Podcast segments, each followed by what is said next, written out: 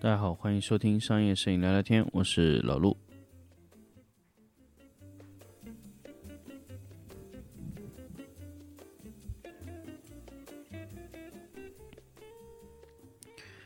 欢迎大家继续收听新的一期商业摄影聊聊天。那么这期呢，跟大家来聊聊关于这个 Sensor Lab 马蒂斯的这个数位版的控制器。那么其实这一期节目和之前那期节目还真的不是同一时间录的，不是说我这期录完又录了下一期。所以其实关于这个控制器啊，我在上海和夏老师。就是我以前和金贝的一个技术的总监负责人夏老师，啊，那当然他现在已经没有从事这个，他去啊做了呃影棚租赁这一块的，所以呃这这这次呢，我去了上海，就刚好碰到夏老师，也当时他也后面跟我聊起了这个关于这个控制器的事情，因为他本人是用 Toolbox 嘛，所以说这个控制器啊，我觉得。呃，从夏老师的理解上面来说啊，他认为这个 Toolbox，呃，可能会相对比 Sensor Labs 会更加的好用。但是呢，其实我个人使用下来觉得，可能因为 Toolbox 我没有真实的去用过很多，但是从一些角度上面来说，包括夏老师自己在用 Toolbox 的时候给我反馈的几个几个点，我觉得，嗯，有几个点我觉得确实是 Toolbox 可圈可点的点。那 Toolbox 这个控制器呢，它是一个完全是可以盲操的这么一个一个控制器，所以说对于一个摄影师来说，盲操重不重要？非常重要。就是如果这个它的产品啊是不能被盲操的啊，那么这个这个东西在使用起来确实是有很大的问题。也就是说。你这个产品如果不能被盲操，那么你就必须低头去看这个 LED，就会有很大的问题。这个就是当时我在和，呃，呃马蒂斯的这个产品 UI 设计的人就在说这个事情，就是你能不能在抬头做一个显示，比如说，呃，让它屏幕上显示出这一些，呃，你的触摸的按钮的位置啊，比如说你切换啊，或者说那个那个情况，其实。这个东西呢，其实从根源上面来说，如果说你真的要把它去和 Toolbox 在它最擅长的，比如说 Capture One 的控制上面来说，可能 Toolbox 的控制可能会更加强。比如说一个去调曝光，一个去调呃前后啊，或者说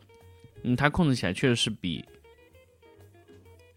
那个 Sensor Labs 马蒂斯这个控制器要好很多。但是呢，Toolbox 呢，它呃在控制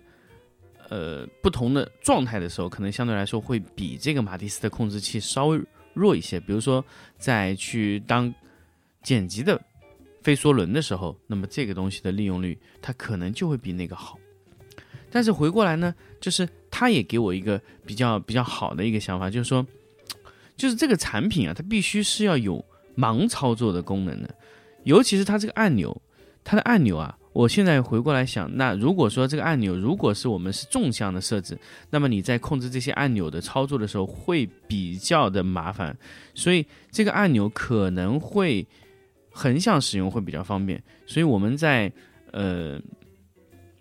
整体去用这个控制器的时候，我也在考虑到底是横向用比较方便还是竖向用比较方便。那经过这一次呢，可能相对来说横向的使用这个控制器会更方便。因为横向的话呢，所有的控制的按钮都会，呃，都会被比较好的触摸到。还有一个问题呢，就是呃，这一次这个这个夏老师跟我说起的这个点，就是说你在做控制器的时候是其实没有必要，其实根本就没有必要把这个按钮啊设计的规规矩矩、整整齐齐的。因为实际上你手指在操作这个东西的时候，你是不可能这么规矩规整的去去操作的，因为大部分的时候你在用。呃，这个控制器的时候，你是需要手按到不同的位置，因为你手它不是适合去用规则，比如说上面一排、下面一排这样的按钮。其实这种操作呢，其实是还反蛮反逻辑的啊。这个控制呢，其实我我现在回过来，就正确的去可能去使用这个马蒂斯的这个控制器来说，可能是横向的使用会更好。那屏幕啊也会都是转成 OLED 横向的状态。那么这个产品呢，可以说它现在整体的使用的时候呢，如果你是纵向控制，可能来说，嗯，并不是那么的好用。还有一块呢，就是这个马蒂斯的控制器呢，它在选择的时候呢，由于它的显示啊，它的延迟比较大。那这个我确认过，它的延迟不是因为它的硬件故障造成的，就是因为，呃，工程师把这个延迟给它调到了两秒，呃，所以导致这个数位板的整个控制器啊，它按钮的时候啊就觉得有点慢。啊，其他呢？其实这个马蒂斯的这个控制控制器呢，整体的做工啊、手感啊，整个使用下来，我觉得还是非常不错的。只是说马蒂斯其实他把屏幕啊，其实我觉得现在回过来想，他把很多的成本花在那块屏幕上，其实意义真的是不太大。他可能只要做好页面的 UI 的一些优化，就会做的比较好。而且这个这个这个。这个用户市场其实是还是一个蛮小众的，就是你要去教导用户去这么使用啊，这种可能会会会更加呃有必要。但是其实马蒂斯这个控制器完全可以做成这种商城化的，就是让用户自己来完善你自己的玩法控制模式啊，这个可能会用户自己来控制会更加更加的好。所以这个就是呃我在整个使用这个。马蒂斯的控制器的时候，感受出来的一些，嗯，可以说是感受出来的一些东西吧。它的这个控制器呢，整体使用的体验，呃，可以说，呃，我我觉得如果从数位版的控制器来说，那它真的是非常非常好。但是如果你要去和 Toolbox 这种专业的一些控制器来说呢，就是。它有一定的差距，它差距在哪儿呢？因为 Toolbox 的按钮的位置，它的旋钮的角度啊，它设计的是特别特别适合人体工学，所以它的写入的方式啊，包括一些操作方式也是很方便。但是核心的问题还是在于 Toolbox 它更加偏向于。就是纯 Capture One 或者说纯这种单手操作的一个东西，它是一个附加类的产品，所以你在运行这个产品的时候，你可以用另外的一个东西去控制。但是如果说这个产品本身在数位板上就已经提供给你的这种按钮，或者说是说这种控制器，其实它本身对 Toolbox 的冲击是非常大的。假设说你买了一块数位板。那么这个就可以单独的去形成一个蓝牙控制的一个模组，甚至还可以不停的去优化。所以说，它从它的生态链上面来说，这个这个控制器的，呃，它这个控制器的使用的，呃，方便的程度啊，其实还是要远超 Toolbox，因为 Toolbox 本身。它不是在一个工作状态里面的啊，就是你没有办法让它和它完全的匹配，包括设计上面来说，其实它的控制也没有特别的嗯协调啊。它的整个按钮的设计啊，包括都是一整体的就全金属的设计，这种设计呢，就是从耐用度、手感上来说，应该会比普通的塑料好。但是呢，这个东西它由于它的按键的分布啊，它现在排布的这个顺序啊，其实我觉得还是呃需要双确的。所以说它这个东西控制起来，其实我觉得可能可能大家在使用这个产品的时候，可能真的需要考虑过很多问题，比如说怎么样排布比较好。那么当然这个是在后期，呃，他们对程序的优化和对呃。嗯，整体用户的体验的升级，它能做到的。所以这个其实就是马蒂斯这段时间跟我在对接的时候，希望我帮忙去做 UI 的一些建议升级的时候，呃，希望希望我去给他去做的。但是我觉得这个产品它从任何角度上面来说非常非常酷炫。但是用户从用户的思维来说，那酷炫的产品是不是一定是好的？那这个呃，我觉得从专业角度来说，它产品。呃，用户可能他需要一个非常好的产品，但是用户也需要一个非常非常操作起来非常非常舒服的一个一个产品。首先，它这个按键的键程，我整体按下来就偏软，它整个按下去的键程并没有像那种真的像呃。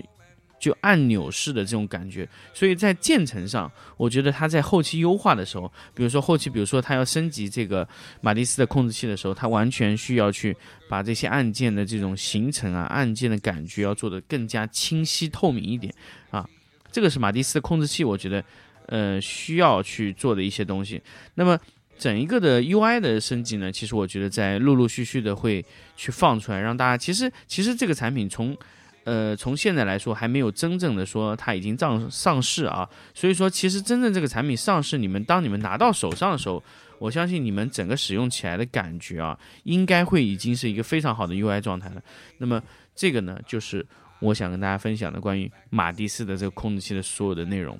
那么希望给大家也有些。呃，帮助吧。但是这个产品其实真实的它还没有上市，所以说我现在测试的这个产品完全是一个媒体的一个送样的一个一个产品啊。确实，呃，可以说这个产品是让我完全改观了这个产品的理念啊。其实那天夏老师对这个产品啊，其实觉得是不太抱希望，因为它尤其是他使用这么多年的 Wacom，其实我也用了很多年，我用了十几年的 Wacom。他跟我说呢，就是。它这个产品使用起来的体验啊，就是完全达不到呃国产的产品啊，就是达不到 Wacom 的水准。我说那核心的点是什么？他说就是国产的东西它不稳定，软件啊匹配度啊不好。但是其实我在这两天用下来以后，其实它的软件匹配的程度，我个人认为它是比 Wacom 的要更好。那么。它这个产品呢，整个工艺上面来说，就不像是一个国内的一个一个，比如说一个小厂随随便便去生产一个数位板的感觉，所以它确实是用心去把这个产品做好的，所以很明显看得到一个厂家的用心。所以我和很多的一些呃厂家，我会去说它的产品，它的前提就是这个厂家真的是用心的在做产品，这个厂家就拿到手上有哇哦的感觉，就很多的呃厂家呢，就是。呃，他可能给到我的产品，就拿到手上就觉得，嗯，就这样，就这种产品呢，不能说它不好，只能说它没有特点，或者说没有巨大的卖点。但是这种产品呢，是大量的在中国市场上，大量的中国的呃厂家做出来产品，基本上啊都是这样的情况，就是没有卖点，但是也没有很糟糕，但是呢，它便宜，它能去呃在这种高价位的产品里面，它去它有充分的竞争的能力。这个就是国内的厂家大部分在做产品的时候的一些心态，比如说金贝呀，包括神牛啊、蓝光啊这一系列的品牌，包括呃，其实爱图仕它并不是这样的一个品牌，就是这些品牌呢，它做的产品呢，你不能说它不够有创新，它也有创新，但是那个创新对于用户来说就是一般，就是它并没有让你觉得哇那样的感觉，就是欠缺那个东西。包括 P3 Pro，其实因为全程我在跟嘛，所以说它这个产品就生产出来，其实对我来说是没有特别哇哦的感觉。但是这个产品在市场上，其实用户拿到手上就觉得和金贝原来出厂的这些产品啊是完全不同的。但是呢，金贝这几年呢，其实在呃。研发的逻辑上面来说呢，又回到了一个比较，呃，可以说是保守的状态吧。就是他不愿意去做特别特别大的革命性的一些改变啊，呃，尤其在 LED 端，LED 端就是特别的有，我觉得偏了一些保守啊，包括它的一些控制啊，包括这一整块的东西，呃，略微的保守，因为用户他想看到的是更加凶残、凶猛的这种这种进化。就现在有个词叫 evolution 嘛，那神牛这这两年。在 LED 上的做的进化非常多，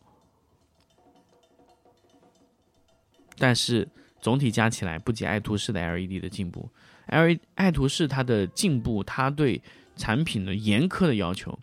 其实对于我一个摄影师来说，我觉得他是做到了一个嗯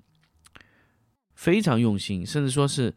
到达了一个变态的要求的一个程度，就是他对产品的追求，那确实达到了那种极致的产品经理的要求，而且是极客，他是一个极客做出来的产品，他不是像一个呃商业的厂家会去做的事情，所以他先抛掉成本这个概念去做产品，做出来结果，那我觉得这个产品肯定是会大让大家都非常满意的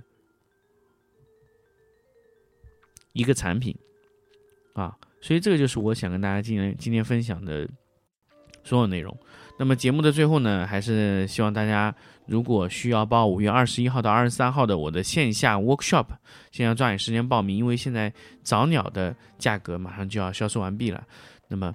呃，报名的方式非常简单，关注“商业摄影聊聊天”的微信公众号就可以找到我们来参与我们的报名啊，也可以看到我们以前的内容。啊，也可以看到我最近每天在更新的一些内容话题，包括文章啊、视频啊，都会更新在这个商业摄影聊聊天的微信公众号里面。那么，如果你想报名，也可以关注；如果你只是想看我们的内内容，或者说每天更新的一些不仅仅是文呃音频的，还有视频的文字的内容，你可以关注这个商业摄影聊聊天的微信公众号。那我在这里等你，甚至你可以给我留言啊！你在商业摄影聊聊天的微信公众号里面，所有留言信息我都可以看到。我如果呃有文字的消息，我就会回复给你；如果没有文字的消息呢，就是我会用音频的形式来反馈给大家。那么这期节目就到这里，我们下期再见。